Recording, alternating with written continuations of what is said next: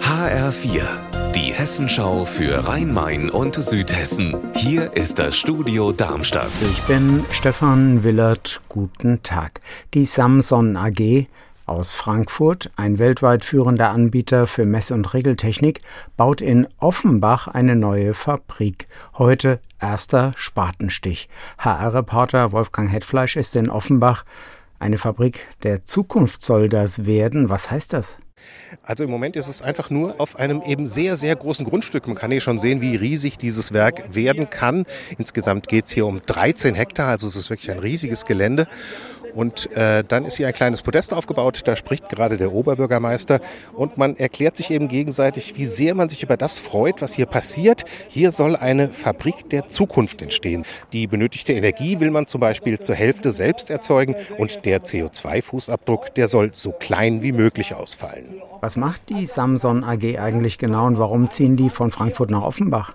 Regeltechnik von Samson wird in allen möglichen Bereichen eingesetzt, ob es jetzt darum geht, Lebensmittel herzustellen oder Medikamente, ob es bei den Flüssiggasterminals ist, über die jetzt so viel gesprochen wird, oder bei Elektroantrieben fürs Auto.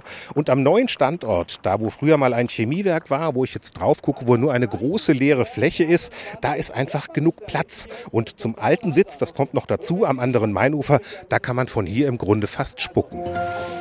Die Welt am Sonntag berichtet, dass im Frankfurter Stadtteil Griesheim ein islamisches Zentrum gebaut werden soll. Das Islamische Zentrum Frankfurt IZF soll dafür Spenden gesammelt haben, aber die Frankfurter Organisation IZF sei möglicherweise gar nicht die wirkliche Initiatorin, wie HR-Reporterin Sonja Süß erfahren hat. Im Grundbuch des Geländes, auf dem eine große Moschee entstehen soll, stehe aber die Deutsche Muslimische Gemeinde in Berlin. Und die wird als Teil der Muslimbruderschaft vom Verfassungsschutz beobachtet. Der HR hat die Frankfurter Bürgermeisterin Nages Eskandari Grünberg zu den Vorgängen angefragt. Sie teilte mit, sollte ein Bau beantragt werden, werde man das nachdrücklich beobachten, weil beide Vereine der Muslimbruderschaft nahestünden.